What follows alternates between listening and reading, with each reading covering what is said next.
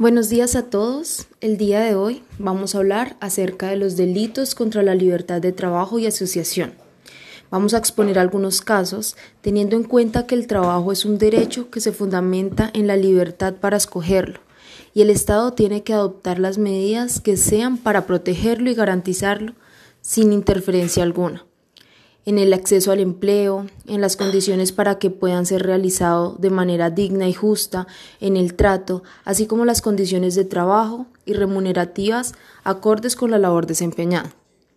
Aunque los conceptos de trabajo y de asociación no estén referidos exclusivamente a los vendedores de la fuerza de trabajo, como los trabajadores, empleados particulares y servidores públicos, sino también a los empleados privados y al mismo Estado, cuando actúa como empleador.